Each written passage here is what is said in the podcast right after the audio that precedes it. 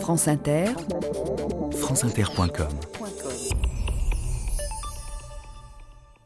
Bonjour, aujourd'hui la rediffusion d'une émission du 6 décembre 2006, La chute de Rome.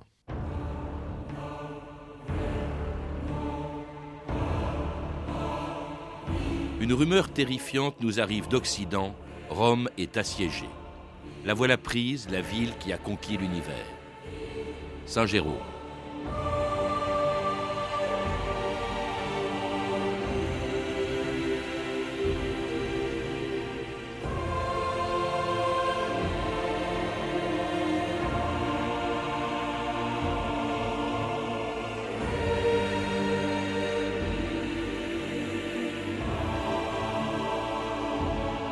2000 ans d'histoire.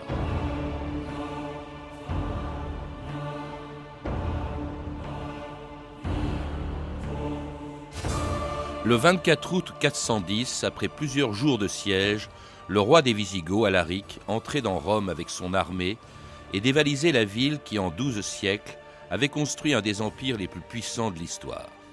La nouvelle se répandit aussitôt dans toutes les provinces romaines, en Dalmatie où Saint Jérôme déplorait la chute de la ville qui avait conquis l'univers, tandis qu'en Afrique, Saint Augustin était terrifié. Tout ce qu'on nous raconte est horrible, des monceaux de ruines, des incendies, des rapines, des meurtres et des barbaries. Mais Alaric n'aura pas le temps de savourer sa victoire. Sa mort, quelques semaines plus tard, sauvera provisoirement Rome, jusqu'à ce qu'en 476, un autre envahisseur, le roi des Hérules Odoacre, dépose le dernier des empereurs romains d'Occident. C'était la fin d'un État qui, trois siècles plus tôt, à l'époque de Marc Aurèle, allait de l'Écosse à l'Égypte et de l'Atlantique à la mer Noire. Prince, proconsul, gouverneur, vous êtes venu des sables déserts de l'Égypte, des montagnes altières de l'Arménie, des forêts touffues de la Gaule et des plaines ensoleillées de l'Espagne. À la surface du monde, il ne reste que deux petits territoires qui nous soit encore hostile. L'un est au nord et les peuplades qui l'habitent méritent à juste titre l'appellation de barbares. L'autre est à l'est, la Perse. Il n'y a qu'à ces deux frontières que vous trouverez encore des forts, des palissades, des tranchées et de la haine. Mais le terme approche. Nous atteindrons le bout de la route. Ainsi, nous allons connaître tous l'âge d'or de la paix retrouvée l'ère de la paix romaine. Catherine Salle, bonjour. Bonjour.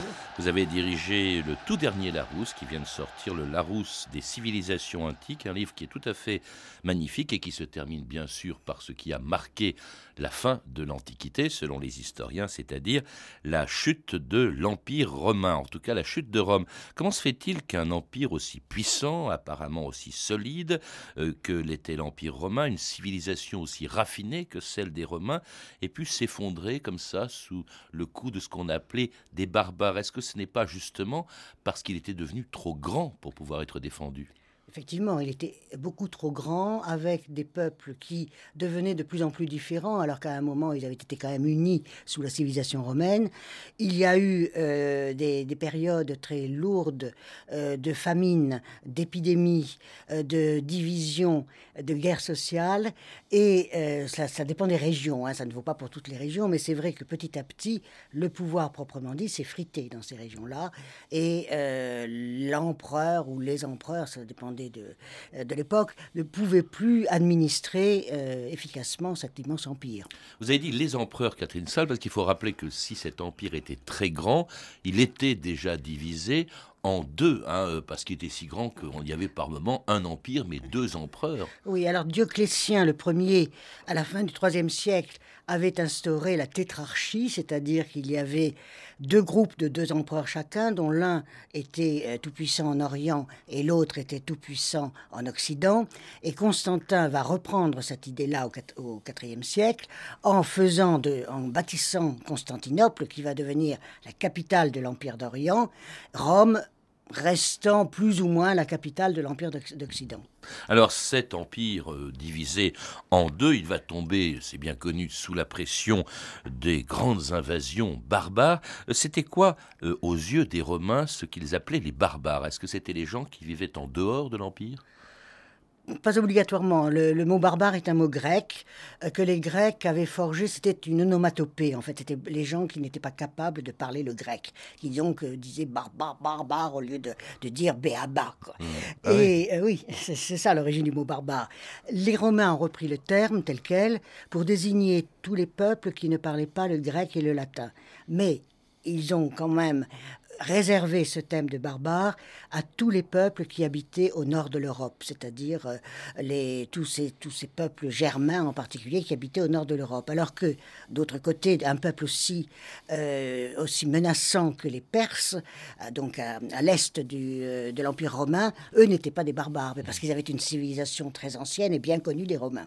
On a d'ailleurs entendu dans l'extrait de film, hein, qui, est, qui est, un film très sérieux, La chute de l'Empire romain, c'est un péplum, mais il, dit effectivement, Marc Aurèle, ça descend ses troupes, dit au nord ce qu'on appelle des barbares, et qu'on a bien raison d'appeler des barbares, et au sud les Perses. Hein. Il ne dit, pas, il dit pas les, les, barbares. Alors, euh, ces, euh, ces peuples euh, que l'on appelle des barbares, eh bien, les Romains vont tenter, au lieu de les combattre, dès le deuxième siècle, vont tenter, tenter pardon, de les intégrer dans leur empire. Ils sont des millions qui guettent à nos frontières. Si nous ne leur ouvrons pas nos portes, ils les briseront. Accueillons ces gens parmi nous c'est avec leur aide que l'Empire grandira encore. Nous avons changé le monde. Ne pourrons-nous pas nous changer nous-mêmes? Oui, le temps est venu.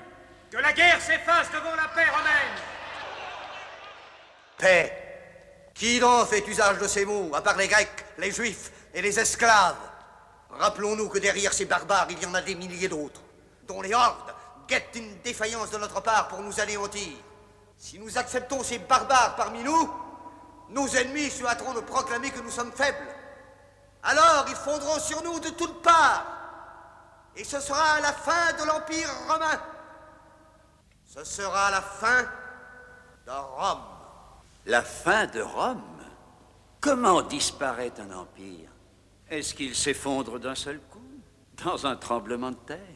Non, mais il arrive un temps où les peuples cessent peu à peu d'y croire, et c'est alors qu'un empire commence à chanceler. Un autre extrait de la chute de l'Empire romain. Ils cessent d'y croire, ça aussi c'est une possibilité. Ils ne croyaient même plus en leur propre, euh, en leur propre empire. Oui, et puis... Une euh, jolie formule en tout cas. Oui, ils ne croyaient plus en leur propre empire parce que euh, la menace des barbares, en fait, était pour eux très diluée parce que ces barbares avaient pénétré dès la fin du, deuxième siècle. Hein, ce film se, passe sous Marc Aurèle, et c'est vrai que ce sont les premières invasions barbares, mais il y en a eu pendant deux siècles sans interruption. Alors justement, en, lisant le, Larousse, le chapitre que vous avez consacré à la chute de l'Empire romain, on se rend compte d'une chose qui n'est pas forcément perceptible aujourd'hui. On se dit, voilà, les barbares sont arrivés, hirsutes, euh, euh, braillant n'importe quoi, totalement incultes, un jour ils viennent de très loin, et puis ils renversent tout, tout s'effondre d'un seul coup. D'abord, il faut rappeler que ça s'est fait en un laps de temps très long, si bien qu'il est impossible de dater cela. C'est entre la fin du deuxième siècle et le début du cinquième. Tout à fait. Ça fait, ça fait deux siècles, un peu plus de deux siècles. Et ils arrivaient par vagues successives parce que, en fait, ils étaient poussés par des envahisseurs derrière eux. C'est-à-dire, c'est, une, c'est, le système des dominos. Ils arrivaient aux frontières de l'Empire romain, il y avait des envahisseurs derrière eux et ils entraient dans l'Empire romain, puis ceux qui les avaient poussés à leur tour étaient poussés par d'autres. Et donc, pendant deux siècles, il y a eu tous ces peuples euh, barbares, enfin, ce sont essentiellement des peuples germains, hein, ce qu'on appelle des germains, qui vont se succéder entrer dans l'Empire romain. Mais avant de faire tomber le monde ou l'Empire romain, ils en faisaient partie. Ça aussi, vous le rappelez, Catherine Salle, et parfois en ayant acquis de très hautes responsabilités. Il y a un exemple que vous évoquez euh, d'un général qui était un vandale, mais qui a été un des plus importants généraux de l'Empire romain, c'était Stylicon. Stylicon, oui, qui a même régné, alors que les deux euh, empereurs de l'époque étaient trop jeunes pour régner, c'est lui qui va régner, et il appartenait à la famille impériale parce qu'il avait épousé une des nièces de l'empereur qui était mort. Et euh, alors, bon, ça, ce sont des cas exceptionnels, mais nous en avons pas mal. Mais les autres barbares, le barbare de base, disons, quand il arrivait en, Enfin, généralement, ils arrivaient en Gaule, parce que c'était quand même le lieu de passage, la Gaule. On les intégrait dans l'armée, parce qu'on avait besoin d'avoir des armées fortes. Alors, on intégrait ces barbares dans l'armée, ou on leur donnait un petit lopin de terre à cultiver. Donc, ils étaient soldats ou paysans. Et il faut bien comprendre que les armées de Rome, au moment où elles se battent au IVe siècle, 5e siècle contre les barbares, sont elles-mêmes composées en grande majorité de barbares. Barbares romanisés, bien sûr. romanisé et christianisé. Et à partir du IVe siècle, le christianisme devient la religion de l'Empire et les barbares, en tout cas la plupart d'entre eux, beaucoup d'entre eux se convertissent, Catherine Salle. Euh, tous les Goths en particulier. Alors il y a différentes catégories de Goths, les Ostrogoths, les Visigoths, les Goths. Tous les Goths étaient chrétiens, et, euh, mais ils appartenaient à une secte du christianisme qui avait été jugée hérétique, c'est-à-dire l'arianisme. Ils étaient tous ariens, mais ils étaient chrétiens. sauf les Huns, hein, les Huns, les adversaires les plus redoutables de l'Empire, et qui, dès le IVe siècle, ont menacé euh, l'Italie, aussi bien l'Italie d'ailleurs que l'Empire romain d'Orient sur lequel régnait Théodose. Empereur Théodose, régnant sur l'Est à son bien-aimé neveu Valentinien, empereur de l'Ouest, te demande d'envoyer tout de suite de l'aide. Nous sommes envahis par les Huns. Ils sont envahis. C'est très exagéré. Les murs de Constantinople sont loin d'être fragiles. Mais des dizaines de villes plus petites sont tombées. Les provinces sont toutes paralysées. Attila demande 3000 livres d'or pour daigner retirer ses troupes. Si Constantinople venait à tomber, Rome serait la dernière ville que ce fou d'Attila n'aurait pas conquise. Nous n'avons aucune troupe à plusieurs jours de marche de la frontière de Pannonie. Ce n'est pas d'hier que les Huns là. Ils ont pénétré notre territoire. Et quand ils s'apercevront que nous ne résistons pas, que nous ne sommes pas invulnérables, que se passera-t-il?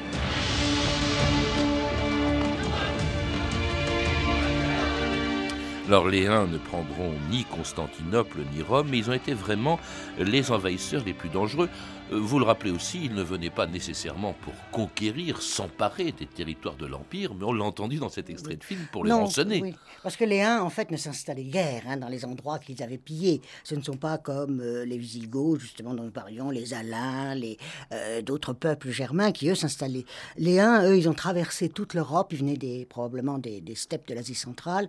Ils ont traversé tout- toute l'Europe sans jamais s'arrêter quelque part. Ils pillaient, ils dévastaient et ils allaient plus loin. On connaît bien, euh, bien sûr, euh, l'histoire de Sainte-Geneviève. Euh, bon, ils sont quand même arrivés jusqu'à jusqu'à Lutèce. Et s'ils s'emparaient d'une ville, c'était pour la piller, ils ne s'y installaient pas.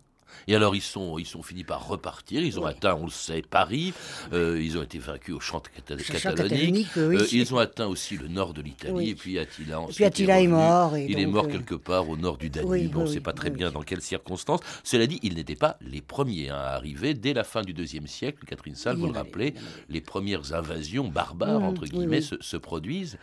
Et là, ils s'installent. Et là, ils s'installent. Oui, généralement, eux, ce sont euh, des peuples qui généralement vivent euh, très près des frontières romaines, c'est-à-dire le long du Rhin et du Danube, c'est-à-dire là où il y a l'Imès, la, la muraille qui sépare euh, l'Empire romain des autres peuples.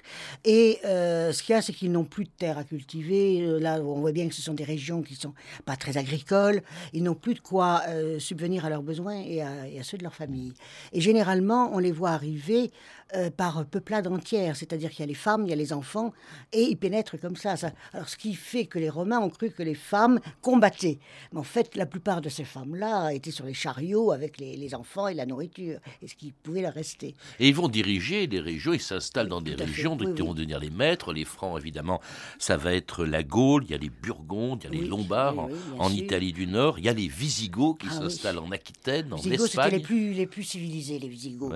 Ils vont commencer par s'installer et faire le royaume d'Aquitaine, c'est-à-dire euh, ce qui correspond à peu près à l'Aquitaine actuelle, plus le, le sud, euh, enfin le- les Pyrénées, disons, et ils vont descendre euh, en, en Espagne, et euh, la civilisation espagnole, euh, jusque tard, enfin jusque dans, dans le courant, dans le courant du premier millénaire, sera la civilisation visigo-ibère, et particulièrement riche d'œuvres d'art. Enfin, c'était des, des artistes en particulier tout à fait remarquables, les Visigoths. Et ils ont chassé d'Espagne ceux qui étaient avant eux, d'autres envahisseurs, les Vandales. Les Alors ça, c'est eux, ils méritent bien leur nom. Oui, le oui, Vandale, les hein, Vandales sont comme les à peu près. C'est à peu près le même style de peuple. C'est-à-dire qu'ils ne songent pas du tout à s'installer quelque part, à, à conquérir pour s'installer, mais dévaster. Alors ils sont repoussés par les Visigoths parce qu'ils sont moins nombreux et ils vont débarquer en Afrique. Afrique du Nord romaine. En Afrique du Nord romaine. Et là, euh, ils vont s'emparer de villes. En particulier, Saint-Augustin est mort alors que euh, sa ville, la ville dont il était évêque, pardon, euh, Hippone. est, Hippone- Hippone est assiégée par les Van- Vandales. Il meurt au milieu du siège des Vandales, Saint-Augustin. Et puis, ils vont prendre ils vont continuer en Afrique. Et puis une fois qu'ils ont bien ravagé, pillé, euh, ça ne les intéresse plus. Ils retraversent vers la Sicile. Hmm. Et donc, et l'Afrique reprend en fait son. C'est la, dernière province romaine qui va rester vraiment romaine. C'est un destin assez extraordinaire hein, parce qu'ils viennent quand même de, du, du centre de l'Europe. Oui, hein. oui, Ils oui, se parcourent à travers euh, euh, la France, enfin la Gaule, l'Espagne, Oui. l'Afrique. La Germanie, d'abord, ils ont commencé, oui, Et la par- Germanie. Euh, alors, parcours étonnant. Alors, ces peuples, à part les Vandales, mais ces peuples, en fait, deviennent partie intégrante de l'Empire. Ils règnent sur des territoires, ils sont peu nombreux sur ces territoires et ils les défendent. Euh, on utilisera les Visigoths, par exemple, les Romains utiliseront les Visigoths pour se défendre contre les Huns. Oui, tout à fait. Et puis, euh, tous, ces, euh, tous ces peuples qui se sont installés, alors eux, dans différentes régions, ce sont eux qui sont à l'origine des, des États qui prennent la suite de l'Empire romain. Et on a les Francs dans le nord de la France, on a les Visigoths en Espagne, on a les Lombards en Italie. Donc, tous ces peuples, en fait, ont en quelque sorte continué la- le monde romain, mais avec le mélange de leurs propres coutumes, de leur propre vocabulaire aux traditions romaines. et défendant ses traditions romaines, sauf quand il se rebelle contre Rome, comme ce sera le cas du Visigoth Alaric quand il s'empare de Rome en 410.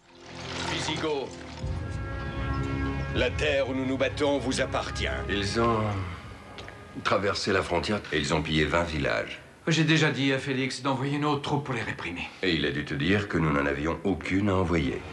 On était sûr. Oui, Flavius Aetius. Je l'ai vu de mes propres yeux. Et les troupes? Ceux qui avaient survécu ont été exécutés par les Huns. La population Des esclaves. Tous les bâtiments et toutes les maisons ont été brûlés.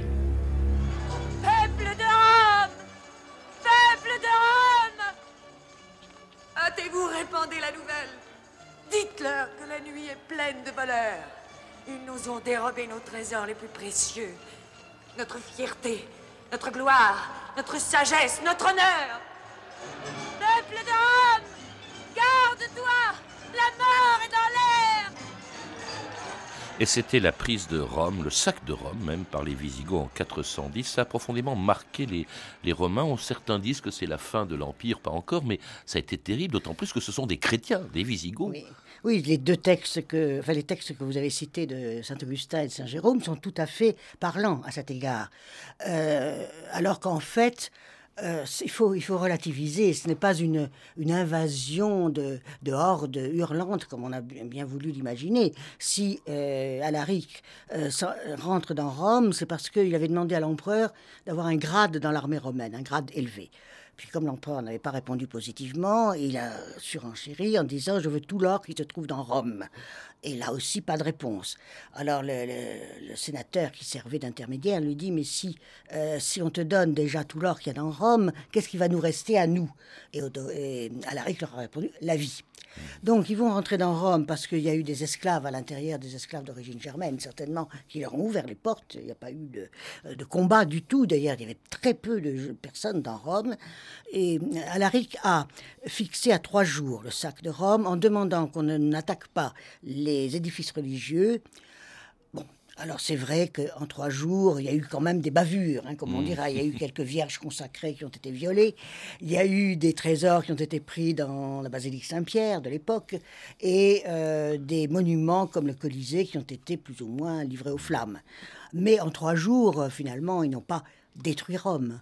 Et, et encore moins l'Empire romain, parce que vous le rappelez aussi, et ça on l'ignore, hein, que euh, Rome n'a pas toujours été la capitale de l'Empire. Et qu'à l'époque où Alaric s'en empare, l'empereur, il n'est pas à Rome, il est à Ravenne. Il y avait plusieurs capitales dans l'Empire romain à la fin, dans l'Empire romain d'Occident en Oui, c'était le- l'empereur et ses légions, parce que c'était la force militaire, qui déterminait quelle était la capitale du règne.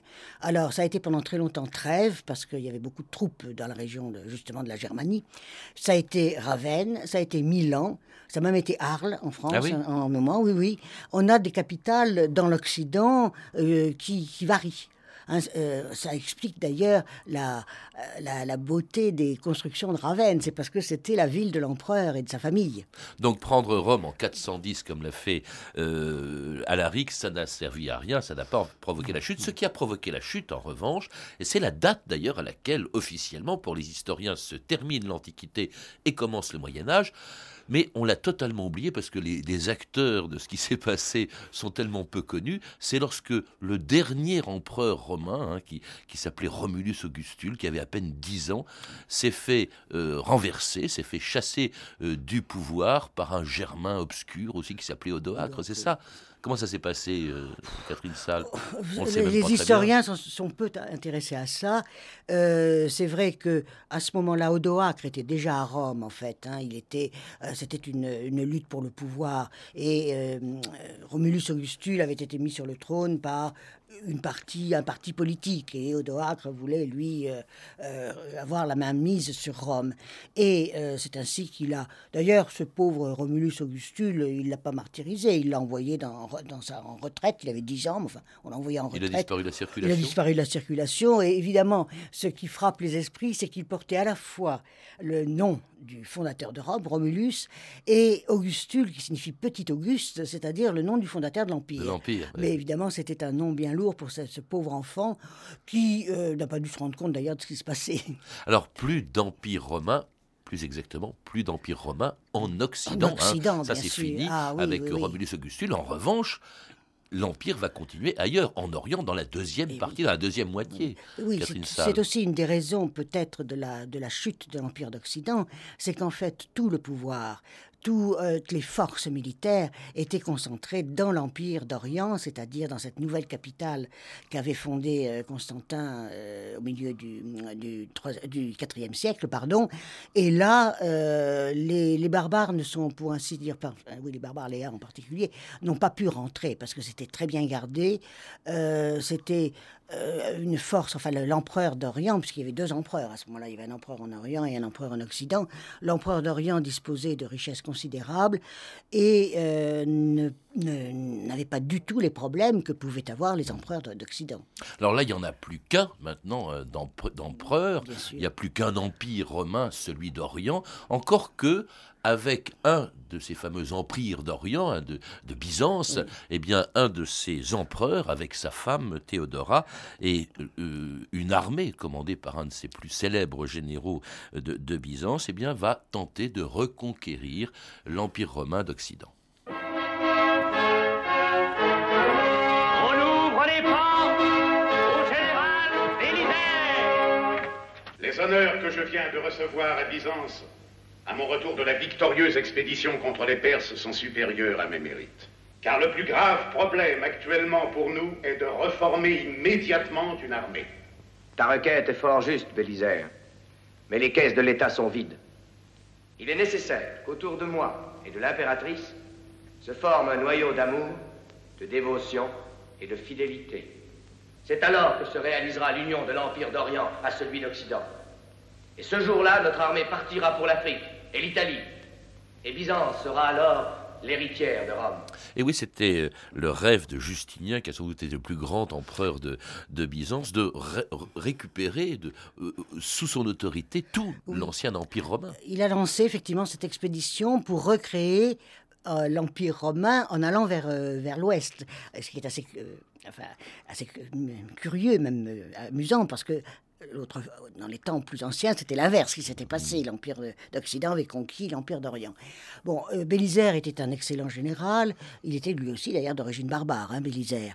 Et euh, il a bon, repris pied en Italie, un peu en Afrique aussi, mais ça n'a pas duré. Et finalement, avec beaucoup de sagesse, je crois que Justinien et ses successeurs ont décidé qu'il valait mieux être tranquille dans leur grand empire d'Orient, pardon, que d'essayer d'élargir avec l'empire d'Occident où il y avait des guerres euh, constantes. Justement, qu'est devenu cet empire d'Occident une fois qu'il est tombé en 476 C'était des- ils étaient déjà transformés, plus ou moins, en, en royaume, je dirais, romano-barbare, c'est-à-dire qu'il y avait euh, les Francs euh, avec Clovis, donc euh, dans France du Nord, il y avait les Visigoths. Donc tous ces rois, ces rois les rois visigoths d'Espagne en particulier, appartiennent à une royauté qui, règne tout à fait lé- légalement en Espagne et euh, qui est barbare, enfin qui est barbares, disons plutôt que les Wisigoths.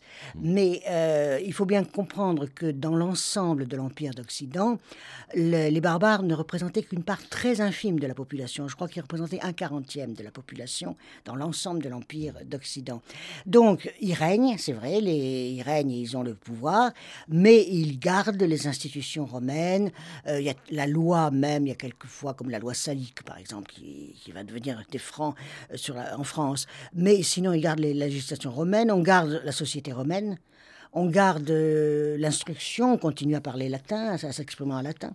On le voit bien en France, hein, le latin jusqu'au Moyen Âge a été quand même la langue euh, écrite en tout cas. Alors, on parle de- en fait de la chute de l'Empire romain d'Occident, Oui. mais pas de la civilisation romaine. Non, la civilisation romaine n'a jamais vraiment disparu, euh, dans la mesure où, euh, comme je le disais, les lois, les institutions, la société étaient depuis déjà tellement longtemps dans ces pays d'origine romaine que l'on n'a pas changé. Et les barbares, quels qu'ils soient, n'ont pas vu l'intérêt de changer cela. La société fonctionnait très bien. euh, bon, c'est une société inégalitaire, bien sûr, mais euh, elle fonctionnait très bien. Et euh, à partir du moment où il régnait sur un peuple qui était déjà organisé, il n'allait pas chercher plus loin. Mais qu'est-ce qui nous reste aujourd'hui de tout ça, à part euh, évidemment le, pont du Gard, le Colisée, toutes ces ruines que nous ont laissées les Romains, et même les traces d'ailleurs de routes qu'ils ont construites? Bien sûr. Bon, il y a évidemment euh, la, marque de la langue. hein. Il faut bien dire que euh, pour un jeune qui connaît euh, le latin, comprend beaucoup mieux un certain nombre de mots français, mais enfin ça vous me direz que c'est peut-être pas très important à l'heure actuelle. Il y a la législation. Et la législation française, et même Napoléon s'est inspiré de très près de, des énormes recueils de lois qu'avaient les Romains, parce que c'est inimaginable, ce qu'ils avaient comme... euh, tous, les, tous les cas étaient étudiés. Il y a euh, probablement aussi l'idée de de la République. L'idée, bien même s'il n'était plus en République depuis très longtemps, il y a malgré tout une valorisation d'un État où le gouvernement n'est pas dévolu un seul, mais où il y a euh, des assemblées, où il y a le peuple qui peut donner son avis. Et c'est vrai que là aussi, euh, ça, va, ça va rester cela. Et euh, bon, ça ne sera pas toujours appliqué, mais ça va rester. Il y a même la démocratie, puisque c'est par le truchement des sûr, Romains que nous, que avons oui, une idée de la démocratie Et- qui, elle, vient de Grèce. Et puis énormément de coutumes, je, je ne sais pas, moi, le fait de, de considérer que euh, le- le- la main gauche, est, est- enfin tout ce qui est à gauche est de mauvaise augure. hein. ça, Ah oui ça vient des Romains, bien sûr, puisque euh, il n'y avait que la droite qui, qui était de bonne augure. La que- religion aussi, quand La même. religion, bien Hein, sûr, euh, tous bon, les termes pour- sont pour restés. ce qui le grand pontife le christianisme, resté, oui. le- Non, puis même pas la religion oui. romaine, je parle du christianisme, puisque c'est Oui, par le truchement sûr, des, des le Romains qu'elle s'est Mais installée le christianisme euh, avait déjà Occident. utilisé, parce que le grand pontife est quand même le prêtre le plus païen qu'on puisse imaginer. Or, on va donner ce nom-là au pape. Bref, beaucoup de choses. Puis, euh, sans parler de l'Orient, bien entendu, puisque euh, Byzance, Constantinople, eh bien, a tenu, cette, cette moitié d'Empire romain a tenu quand même jusqu'au XVe siècle, hein, jusqu'à la prise de 1453, Constantinople. prise de Constantinople. Merci Catherine Salle. Je, je rappelle que vous êtes maître de conférence à Paris 10, Nanterre, et puis surtout l'auteur, en tout cas vous avez dirigé ce livre passionnant et magnifique, Le Larousse des civilisations antiques, que vous avez donc dirigé, euh, et très bien illustré, et alors où, où il est question pas seulement des Romains, mais de toutes les civilisations, Toutes les civilisations hein, euh, du, monde, du en monde jusqu'à la chute de Rome, Voilà. c'est-à-dire ça, ça couvre l'Inde, la Chine, le Moyen-Orient, la même, même l'Amérique. L'Amérique précolombienne, Oui, bien entendu. À lire également, euh, en, en- en proximité de notre sujet, enfin en- non, parce que c'était les ancêtres des Romains, Les Étrusques de Jean-Paul Tuillier aux éditions du Chêne. Vous avez pu entendre des extraits des films suivants La chute de l'Empire romain d'Anthony Mann, disponible en DVD aux éditions Opening, Attila de Dick En DVD chez Universal, et enfin Theodora de Ricardo Freda, disponible en VHS aux éditions Métropole Home Video. C'était 2000 ans d'histoire, la technique Yann Bouillot et Michel Béziquian, documentation Claire Destacan, Emmanuel Fournier et Franck Olivard, une réalisation de Anne Kobilac.